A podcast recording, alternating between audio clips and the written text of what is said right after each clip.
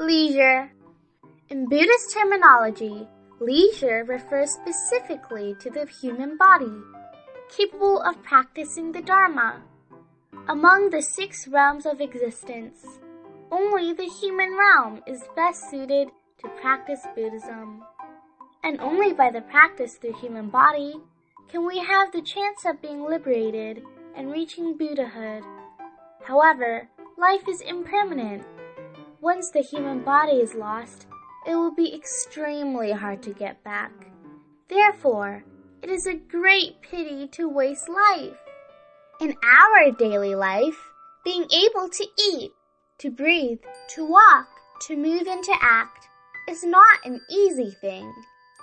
Only when we are caught by impermanence shall we realize how precious leisure is.